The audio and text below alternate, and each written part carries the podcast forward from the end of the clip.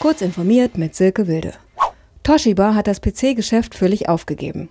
Bereits 2018 hatte der japanische Großkonzern vier Fünftel seiner Tochterfirma Toshiba Client Solutions an Sharp verkauft.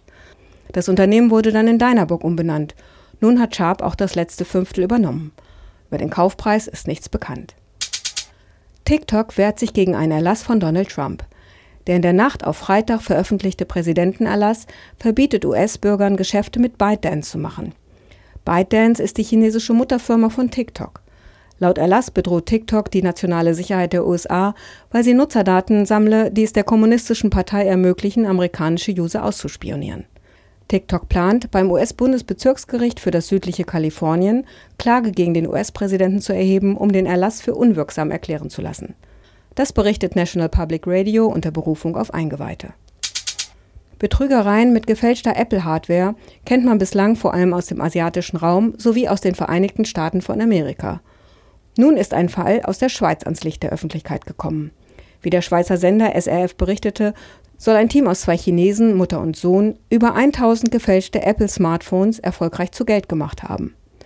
Die aus Hongkong stammenden und täuschend echt aussehenden iPhones wurden in örtlichen Apple Retail Stores sowie bei von Apple autorisierten Reparaturbetrieben gegen frische Hardware eingetauscht, um sie anschließend in Hongkong zu Geld zu machen. Dem Hauptangeklagten, der seinen Wohnsitz in Aargau in der Schweiz habe, droht nun eine Gefängnisstrafe.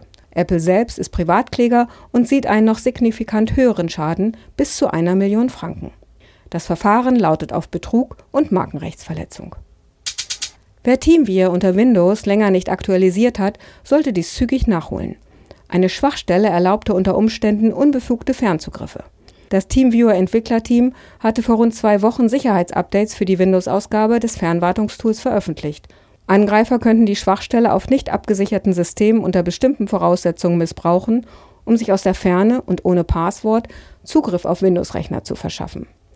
Diese und weitere aktuellen Nachrichten finden Sie ausführlich auf heise.de. Werbung. Sichere Kommunikation ist für dich und die Bundesregierung im Alltag unverzichtbar. Wenn du nicht willst, dass deine Ausweisdaten gehackt werden können und dich mit IT auskennst, bist du bei der BDBOS genau richtig.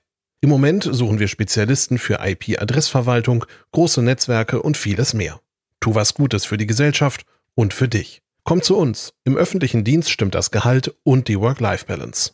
Mehr Infos unter www.bdbos.de.